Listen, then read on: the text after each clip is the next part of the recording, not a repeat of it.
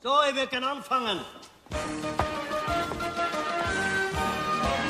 Witzigkeit kennt keine Grenzen. Vor exakt 333 Monaten neu im Kino am 23.02.1993. Kein Pardon. Raus, raus, raus. Heinz. An sich phänomenal.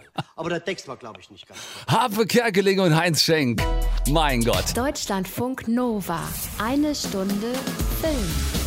Kino, Serien und Fernsehen mit Tom Westerholt. Ach ja, komm, liebe Darmschaften und Herrschaften. Ich weiß, es ist alles gerade nicht so witzig in unserem Leben und bei einigen ähm, ist ja auch mal wirklich richtig übel mit Corona. Jetzt egal ob gesundheitlich oder wirtschaftlich, das will ich hier gar nicht unter den Teppich schubsen, mich dann nicht drüber lustig machen. Es ist alles nicht schön, das weiß ich, aber ich habe zumindest festgestellt, dass ich gerade mein eigenes Gejammer und Gestöhne nicht mehr hören kann und den meisten von uns geht's doch zum Glück den Umständen entsprechend eigentlich ganz gut, wenn wir mal ganz ehrlich sind. Deshalb Jux und Dollerei heute in eine Stunde Film. Ein Feuerwerk der guten Laune, ein bunter Strauß Komödien, frisch gepflückt auf der Wiese, wo die Humoresken blühen.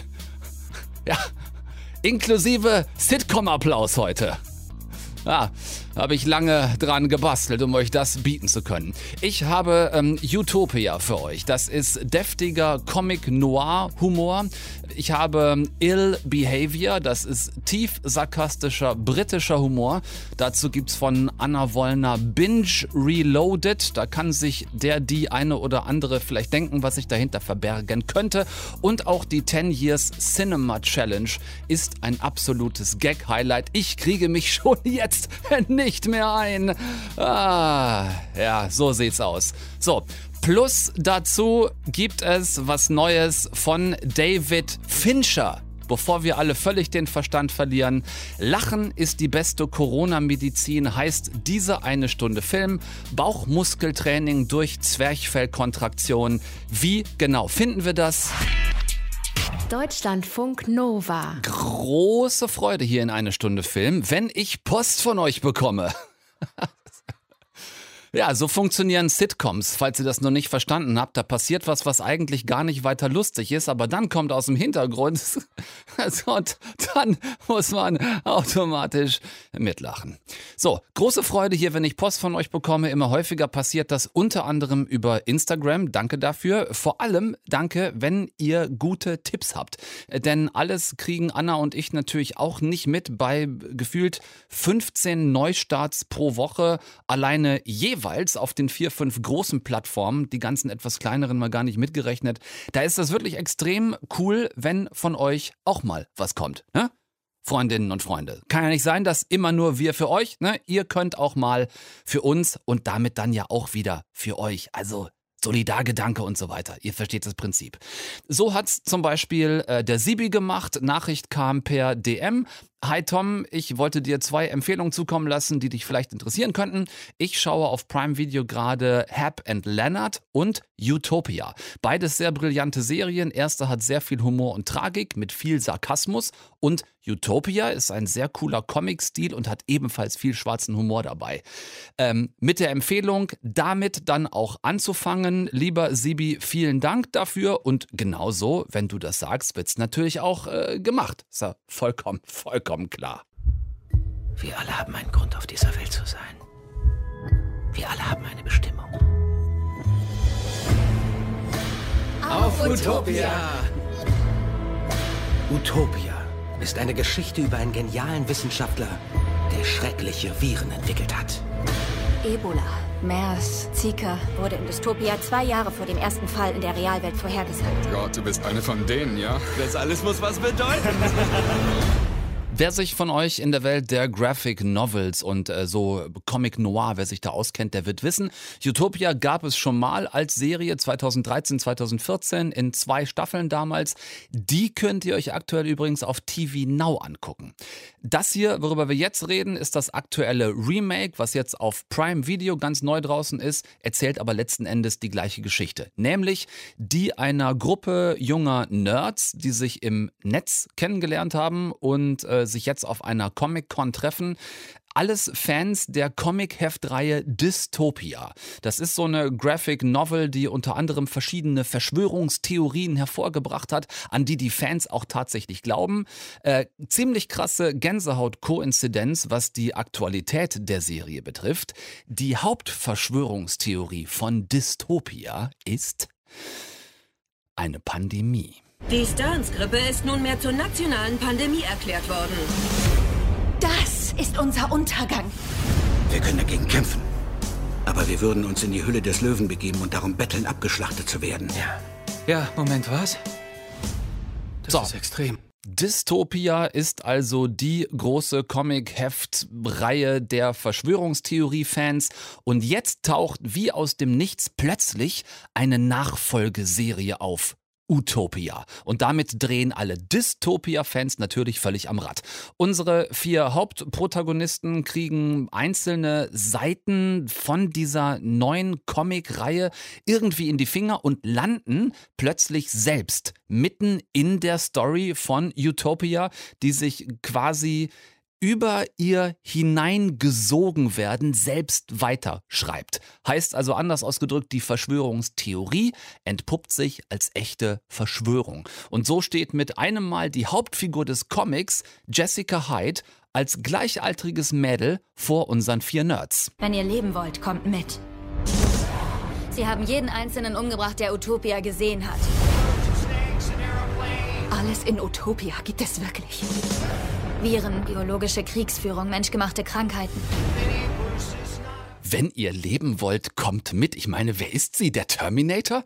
Niedliche Anspielung auf jeden Fall. Also äh, haben wir einen Haufen Nerds, auch das gendermäßig schön verteilt. Zwei Jungs, zwei Mädels. Wir haben die Comic-Heldin Jessica Hyde und nach und nach dann eben auch die anderen Charaktere aus den Comics im Real Life.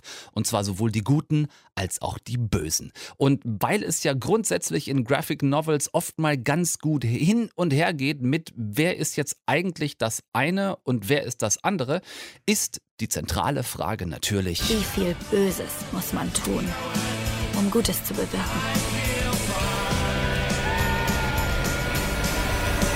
So nämlich. Die erste Folge war anstrengend, das gebe ich zu, weil ich dachte in diesen ersten 45, knapp 50 Minuten, dachte, oh fuck, das ist wirklich jetzt so eine Serie mit Nerds, von Nerds, für Nerds. Schnallst du nur, wenn du wirklich fit bist, so in der Comic-Szene. Also ich dachte, das wäre vielleicht so eine Serie, die sich Leonard, Sheldon, Raj und Howard angucken würden.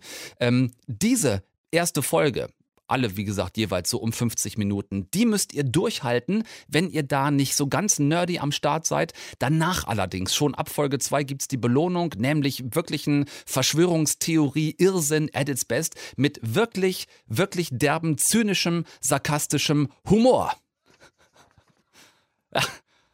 Da ist er wieder. So, ähm, wirklich derbe, wirklich zynisch, wirklich sarkastisch. Was den Reiz am Ende ausmacht, ist halt dieser Comic, um den es geht. Der switcht ja quasi, ne? Vom Papier ins Real Life. Bleibt von der ganzen Attitüde und dem ganzen Storytelling her, aber Comic. Und wenn man da einmal drin ist, dann macht's wirklich Bock, weil es sehr coole Charaktere sind, die ihr da kennenlernt. Ähm, sowohl die Mädels als auch die Jungs sind sehr vielschichtig, was gut ist, weil dadurch auch so diese, diese Comicfiguren, Plattitüden und Klischees sein dürfen und auch funktionieren, weil die Figuren an sich eben nicht platt und eindimensional sind. Daher vielen herzlichen Dank, lieber Sibi, ähm, für diesen Tipp. Utopia findet ihr auf Prime Video. Und mehr Tipps von euch zu Serien, Filmen, die ihr gestreamt habt, die ihr geil fandet, bitte immer gerne her damit. Deutschlandfunk Nova. Äh, ich frage mich gerade, Anna, Ja, lieber Tom. wenn man äh, Michael Kessler ist, ne? Ja. Und dann hat man eine ganze Zeit lang, also ein paar Jahre lang, sowas wie Switch Reloaded sehr erfolgreich gemacht, ne? Und dann geht man rüber zu einem Streamingdienst, also von einem Fernsehsender kommend, und sagt sich, jetzt müssen wir das schon irgendwie anders nennen, aber die Leute sollen es ja wiedererkennen. Kommt dann am Ende sowas wie Binge Reloaded dabei raus? Ja, und damit ist unser Gespräch zu Ende. Ja, gut, fertig. Es ist alles gesagt. Ähm, Anna, du hast dir das schon angeguckt, wobei so ganz viel hat Prime Video noch nicht rausgerückt. Ne? Nee, ich habe die erste Folge von Binge Reloaded gucken können und habe festgestellt, ich glaube, ich bin tatsächlich einfach nicht die Zielgruppe. So ehrlich muss ich sein. du Denn bist einfach nicht lustig. ich bin nicht lustig. Genau wie ich auch. Ich habe keinen Humor. So. Ähm, und Ich gucke einfach kein lineares Fernsehen. Also Ja. an Switch und Switch Reloaded kann ich mich ja noch erinnern, als ich als Teenager das irgendwie geguckt habe. Und hier, es ist eigentlich das gleiche Konzept, nur dass sich auch diesmal wieder über ähm, lineares Fernsehen lustig gemacht wird. Also das ist halt absurd, das heißt ja trotzdem Binge Reloaded, weil natürlich auch die eine oder andere Serie durch den Kakao gezogen wird. Jo, herzlich willkommen bei der geilsten Show der Welt, meiner Show mit mir, Tim Melzer. Ich präsentiere den Luke. Ich bin Batwoman. Ich bin der König der Herzen. Und wir sind Tokyo Hotel. beim linearen Fernsehen war ich total aufgeschmissen, weil, äh, also es gibt äh, The Masked Singer, es gibt äh, Höhle der Löwen, es gibt äh, natürlich das Traumschiff mit Florian Silbereisen und äh, es gibt äh, noch so eine komische To- Kochshow mit Tim Melzer, wo ich noch nicht mehr die Kochshow erkannt habe, Ja. weil ich einfach kein, äh, kein normales Fernsehen habe. Bei den Serien wiederum sind es dann so ein bisschen so die offensichtlichsten. Ne? Henry Cavill als Witcher wird so ein bisschen, äh, allerdings auch gar nicht in der ersten Folge. Das habe ich tatsächlich im Trailer gesehen. Ja. The Handmaid's Tale. Was ich allerdings sehr, sehr, wo ich dann tatsächlich lachen musste, äh, also als Zeichen dafür, dass ich vielleicht doch einen Funkenhumor habe. Wie kann man in Berlin Four Blocks am besten parodieren? Ähm, lass mich kurz überlegen. Ähm, äh, Berlin, ähm, äh, äh, Stuttgart. Ähm, Das geht in die richtige Richtung. Man macht quasi aus Neukölln den Prenzlauer Berg und schon hat man vier Blöckle. Und Gangster, die im tiefsten Schwäbisch versuchen, Schutzgeld zu erpressen bei einer Wirtin. Erstmal eine Pfandflasche zerdeppern, sich dann, dann nicht darüber einig sind, äh, wie viel Schutzgeld denn hier jetzt erpresst wird. ja, so drei bis vier Kinderwagen halt. Vermutlich. Äh, Ja. Ein, ein Bugabu oder, äh, Genau, oder 1000 Euro in Bar. oder 1000 Euro in Bar. Ja. Äh, Vier Blöckle ist wirklich sehr lustig. Es ist, ja. schon, es ist schon vom Ansatz her lustig. Nun hatte ich aber dieses Problem, ich habe da eine halbe Stunde gesessen und ich habe halt dreimal gelacht, nämlich immer, wenn es vier Blöckle gab. Ja. Und ansonsten ähm, äh, hat das für mich nur so bedingt funktioniert, einfach ein altbewährtes Konzept im Jahr 2020 nochmal zu machen, Mhm. Ohne aber irgendwie die entsprechenden Stellschrauben äh, zu drehen. Und auch so ein bisschen ohne die nötigen Eier, oder? Denn wenn ich doch jetzt rübergehe und sage, ich löse mich vom linearen Fernsehen und mache statt Switch Reloaded jetzt Binge Reloaded, dann müsste ich doch auch so tough sein und müsste sagen, okay, wir machen uns tatsächlich auch nur über das lustig, was wir bei beim eigenen Auftraggeber, also bei Prime finden, bei Netflix finden, bei Sky finden, bei Apple Plus finden, dann muss ich doch Fernsehen ausklammern, oder? Genau, dafür ist mir halt einfach zu viel Fernsehen drin, weil ich glaube tatsächlich, dieses Generationenproblem ist, dass die meisten Leute, die äh, Amazon Prime haben, einfach kein lineares Fernsehen mehr gucken und dann auch die äh, karikierten Formate einfach nicht erkennen. Aber vielleicht lebe ich auch einfach in meiner, auf meiner einsamen Insel und habe tatsächlich noch nie in meinem Leben Höhle der Löwen geguckt. Ich habe eine Folge The Masked Singer in meinem Leben gesehen, deswegen habe ich natürlich verstanden, worum es da geht. Aber das dann halt in diesen drei Minuten Happen in Ja. einem Rhythmus von alle fünf Minuten kommt es wieder mit einem anderen Dreh. Mir war es irgendwann, ich habe mich wirklich gelangweilt. Ihr könnt es äh, euch angucken, wenn ihr möchtet, ab Freitag auf ähm, Amazon Prime. Und äh, Anna, wir switchen gleich auch, und zwar rüber von Prime zu Netflix. Vielleicht nicht ganz so lustig, aber wichtig. Wir müssen über David Fincher reden. Unbedingt. Wir könnten die verbleibende Zeit auch so ausdrücken, dass ich sage, noch viermal eine Stunde Film. Dann sitzen wir nämlich schon hier und küren den besten Film des Jahres. Anna, das könnte eine relativ schnelle Veranstaltung werden im Jahr 2020. Äh, tatsächlich, ja. Knives Out, Anfang des Jahres. Ich bin eben mal die Startliste durchgegangen und Ja. die war bis März ja auch tatsächlich vielversprechend. Dann kam so ein kleiner Cut und dann kam Tenet. Also Ja. Knives Out, Jojo Rabbit 1917 von Ja. Sam Mendes. Ähm, Berlin-Alexanderplatz würde mir noch einfallen. Stimmt. Äh, Berlin-Alexanderplatz und, ähm, Als großes Kino-Event eventuell. Undine. Undine, Äh, genau, die Petzold. beiden, ja, genau, die Aber beiden dann, dann war es ja so ein bisschen äh, düster. Ja. Ähm, ich könnte jetzt den ESC-Film noch reinwerfen, den ich ja sehr, sehr unterhaltsam fand, aber das ist vielleicht die falsche Stelle. Bis David Fincher kam. Bis David Fincher kam. Und zwar kommt der jetzt am Freitag auf Netflix neu raus mit Mank. Da gab es im Vorfeld ja gar nicht so wahnsinnig viel drüber zu hören und zu lesen, fand ich. Dafür, dass David Fincher nun mal, also für mich definitiv einer der wichtigsten und größten Regisseure aller Zeiten ist. Allein schon wegen Fight Club, äh, wegen Seven, wegen äh, The Social Network. Äh, Gone Girl hat er auch gemacht. Also wirklich viele großartige, vor allem äh, Thriller gedreht in seinem Leben. Jetzt ab Freitag Mank und der ist dann doch ein bisschen anders als das, was wir von ihm kennen, nämlich in Schwarz-Weiß und in Mono. Ähm, es ist ein Film, der weit zurückgeht in der Filmgeschichte bis Anfang der 40er Jahre.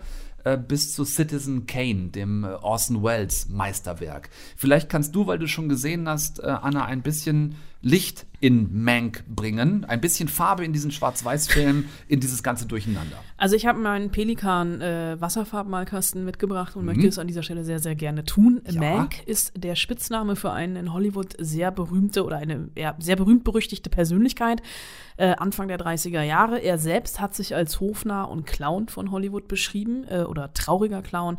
Herman Mankiewicz. Hallo, meine Verehrung. Machen Sie es sich gemütlich, Mr. Mankiewicz. Oder soll ich Sie Herman nennen? Bitte, nennen Sie mich Mank. Mank. Mank. Mank. Mank? Das ist Herman Mankiewicz, aber wir müssen ihn Mank nennen. Mankiewicz?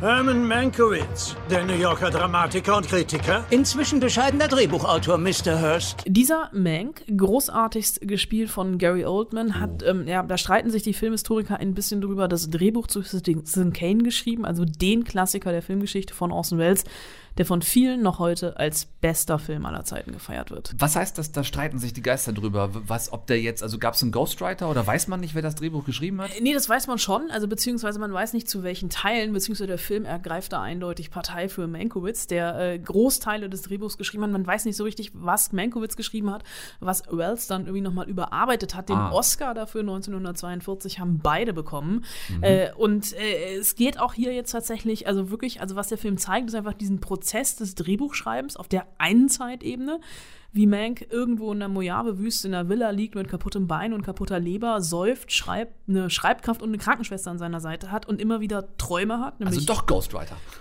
Eine Schreibkraft. Stimmt, eine Schreibkraft. Aber die, die, die, die, quasi bringt ja nur das Diktat ins Reine. Ja, okay. Und äh, dann gibt es Rückblenden, ähm, Anfang der 30er Jahre und äh, die Zeit von Mank mit dem Zeitungsmagnaten William Randolph Hearst. Und das ist so eine Spiegelung im Drehbuch, denn auch bei Citizen Kane geht es ja um einen Medienmogul. Es ist aber eben nicht nur diese reine Entstehungsgeschichte, sondern wir kriegen auch noch eine ja doch recht zynisch bitterböse Abrechnung mit dem Hollywood-Studiosystem der Zeit.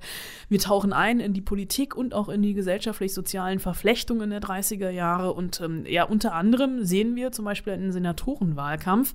Mank unterstützt den Demokraten, aber die Studiobosse generieren Fake News und manipulieren Nachrichtenbilder für den Republikaner, der dann am Ende auch gewinnt. Erinnert so ein bisschen zum einen an die, an die Serie äh, Hollywood, äh, Amazon Prime, die ich irgendwie sehr gut fand. Und äh, wie hieß nochmal dieser durchgeknallte Hollywood-Film der Coen-Brüder mit äh, George Clooney? Hail Caesar. Hail Caesar, genau. Auch daran hat es mich gerade so ein bisschen Ja, und erinnert. auch ein bisschen äh, Trumbo, Brian Cranston auf der Richtig. Blacklist. Oh ja, Trumbo, genau, den gab es ja auch noch. Ja, finde man alles so ein bisschen, zumindest bis jetzt drin wieder. Gibt es einen Grund, warum David Fincher diesen Film jetzt macht? Also man könnte natürlich sein, äh, sagen, wenn man böses gut Ding braucht, weil ähm, allerdings, ähm, also das Drehbuch, und das ist sehr, sehr eindeutig, äh, hat nicht Fincher selbst geschrieben, sondern sein Vater. Schon vor über zwa- 25 Jahren mittlerweile ist äh, Jack Fincher auch verstorben und es war immer ein Traum von Fincher, dieses Buch zu verfilmen, aber alle haben abgewunken, ne? Also aus den obvious Gründen, schwarz-weiß, ne, es ist alles zu selbstreferenziell, zu Ja. arty-farty, das wird nichts. Aber dann hat Fincher ja Netflix äh, groß gemacht mit House of Cards und mit Mindhunter und hat ähm, fürs nächste Projekt eine Carte Blanche bekommen. Äh, Netflix hat äh, Fincher die Möglichkeit gegeben, äh, hier ist Geld, mach damit, was du willst. Und Fincher hatte sich gedacht, es ist jetzt die perfekte Zeit Ja. oder das perfekte Budget, um Mank zu realisieren und hat damit ähnlich einen Pioniergeist bewiesen wie äh, in den 30er Jahren Orson Welles mit äh, Citizen Kane. Ja, und damit jetzt ja nun auch noch äh, das unverschämte Glück gehabt, jetzt mal aus reiner filmemacherischer Sicht, das konnte er beim Dreh auch noch nicht wissen, dass es zurzeit auch nicht die großen Kinostarts als Konkurrenz gibt. Ne? Und damit er mit einem Fincher-Film sicherlich äh, auf Netflix auch was reißen kann. Ähm, Gretchenfrage bei solchen Projekten ist immer, muss oder sollte ich Citizen Kane kennen, um Mank zu verstehen? Also es macht schon Sinn. Es hat äh, durch, durchaus Vorteil, weil äh, Fincher ganz klar hier eine Hommage ein, äh, macht an Citizen Kane und allein schon einzelne Einstellungen kopiert. Ne? In Citizen Kane, da fällt am Ende die Schneekugel aus Kanes Hand und hier ist es in der exakt gleichen Einstellung eine Flasche Schnaps aus der Hand von Mank, also Mhm. nicht am Ende, aber irgendwann zwischendrin mal. Und äh, Wells war damals ein absolutes Greenhorn. Der hatte bisher nur Radio gemacht und der war mit filmischen Konventionen überhaupt nicht vertraut. Also dieser Film, also Citizen Kane, das Original, hat äh, Schnitte, Sprünge, Rückblenden, Flashbacks, es ist alles wild durcheinander. Und diesen Stil kopiert Fincher als Hommage an Citizen Kane auch. Es gibt zum Beispiel diese ganz klassischen, wenn die Auto fahren, Rückprojektionen im Auto. Es Mhm. ist halt wirklich 30er Jahre Filme machen.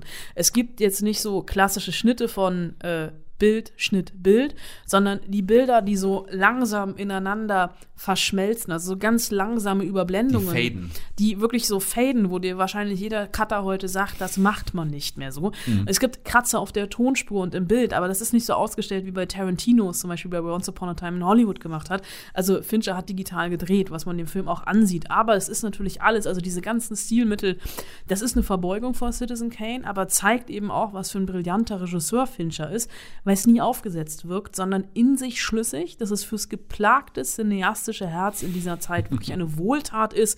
Und wir haben ja gerade sehr, sehr viel Zeit, deswegen kann man ja vorher einfach noch mal Citizen Kane gucken. Und danach guckt ihr selbstverständlich ab Freitag Mank, den neuen Film von David, ich will ein Kind von dir, Fincher.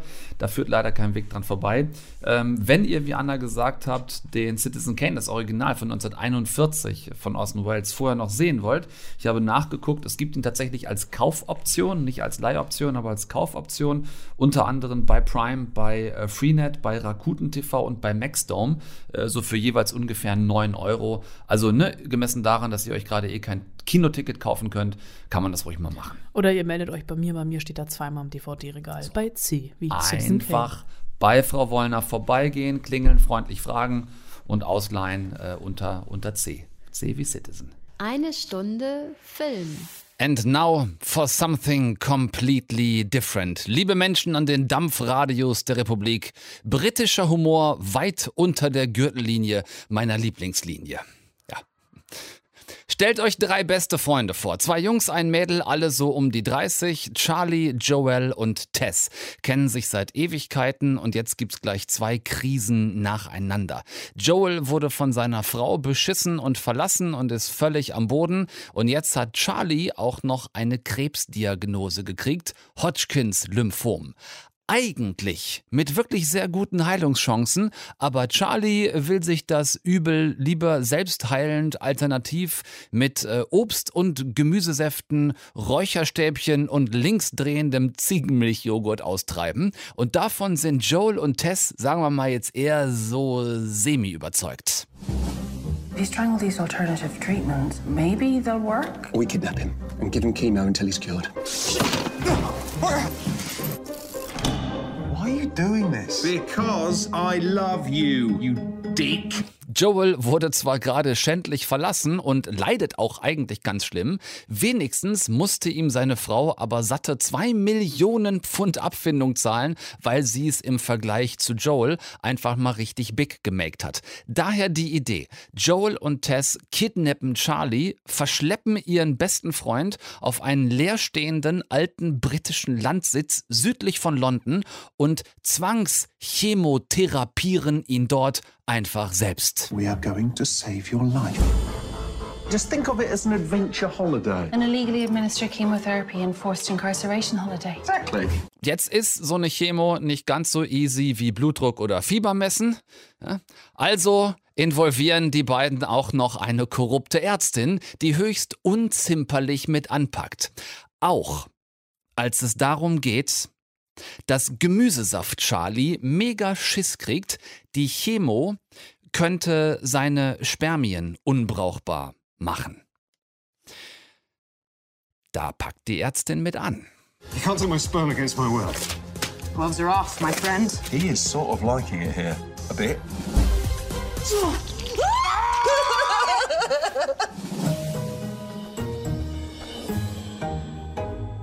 ich sag mal, ganz schön krankes Benehmen hier am Start. Und genauso heißt diese britische Mini-Mini-Serie auch Ill Behavior von 2017. Gefunden, ganz weit unten versteckt in der Arte-Mediathek. Nie vorher was von gehört. Äh, Mini-Mini-Serie deshalb, weil es am Ende wirklich nur drei Folgen überhaupt sind. A, jeweils eine knappe Stunde. Also ich habe es am Stück weggesuchtet und mich tatsächlich bepisst vor Lachen. ja. Äh, weil es die Briten wirklich einfach ganz anders als wir verstehen, die Komödie im Drama zu finden, das Witzige im Tragischen, so wie es die griechische Komödie eigentlich erfunden hat. Nur sind die Briten da einfach so scheißtrocken und so positiv zynisch am Start. I love it. Es ist wirklich so ein bisschen, habe ich gedacht, wie der fiese kleine Cousin von Lovesick, wer sich daran erinnert. Wenn ihr es derbe mögt, äh, sarkastisch und entlarvend ironisch, dann jetzt Ill Behavior in der Arte Mediathek gucken, weil so, ab in die Zeitmaschine mit uns allen. Rückt zusammen, setzt die FFP 3, 4 oder 5 Maske auf. Es ist ja alles nur akustische Nähe hier bei uns. Wir reisen zusammen zurück zum 2.12.2010. Das war der Tag, an dem ich Herrn Saubermann kennenlernte. Und damit die Geburtsstunde unserer glorreichen Rivalität. Unsere Kämpfe wurden schnell sehr trickreich. Jetzt bist du in meine Falle getappt. Gerechtigkeit kennt keine Fallen. Manche gewann er, andere hätte ich fast gewonnen. Er nannte sich Metro Man. Meine Namenswahl fiel etwas bescheidener aus. Megamind. Der blendend aussehende Meister der Gemeinheit. Juhu! Megamind hieß dieser DreamWorks Animationsfilm von vor zehn Jahren. Ja, damals konnte man Filmtrailer noch voll ballern mit so werbewirksamen Slogans wie von den Machern von Shrek. Und heute alle so, äh, wer? Ja, Damals hat das noch gezogen, ne? Ein Animationsfilm mit zwei Superhelden-Widersachern, einigermaßen progressiv, ne? Wo doch damals der einzige wirklich große Kino-Superheld Iron Man war, mit äh, äh Downey Jr., ihm sein Robert. Trotzdem damals diese Geschichte zweier außerirdischer Findelkinder, die zeitgleich irgendwo im Universum in rettende Raumkapseln gestopft und Richtung blauer Planet geschossen werden, wo sie bei völlig unterschiedlichen Familien aufwachsen. Aus dem einen wird der Strahleheld Metro Man, aus dem anderen äh, dieser etwas tollpatschig bösartige Widersacher Megamind. Im Original in genau dieser Reihenfolge gesprochen von Brad Pitt und Will Ferrell. Also ich meine, Brad Pitt und Will Ferrell. Will da überhaupt noch irgendwer wissen, wer es hier bei uns vertont hat? Bastian Pastewka habt ihr vielleicht eben erkannt als Stimme von Megamind und Metro Man damals Oliver Welke. Ich meine, ich meine, warum? Ne? Also nichts gegen Olli, heute Show, Riesending und so, aber als Synchronsprecher ungefähr so tauglich wie Loris Karius als Champions League Finaltorwart. Ja, Frag mal den Kloppo. Ne? Also Megamind im Dezember 2010 der heiße Scheiß und ähm, was damals ganz gerne so Character Design mäßig gemacht wurde, ist ja so die dritte Hauptrolle zwischen den beiden keifenden Metro Man und Megamind.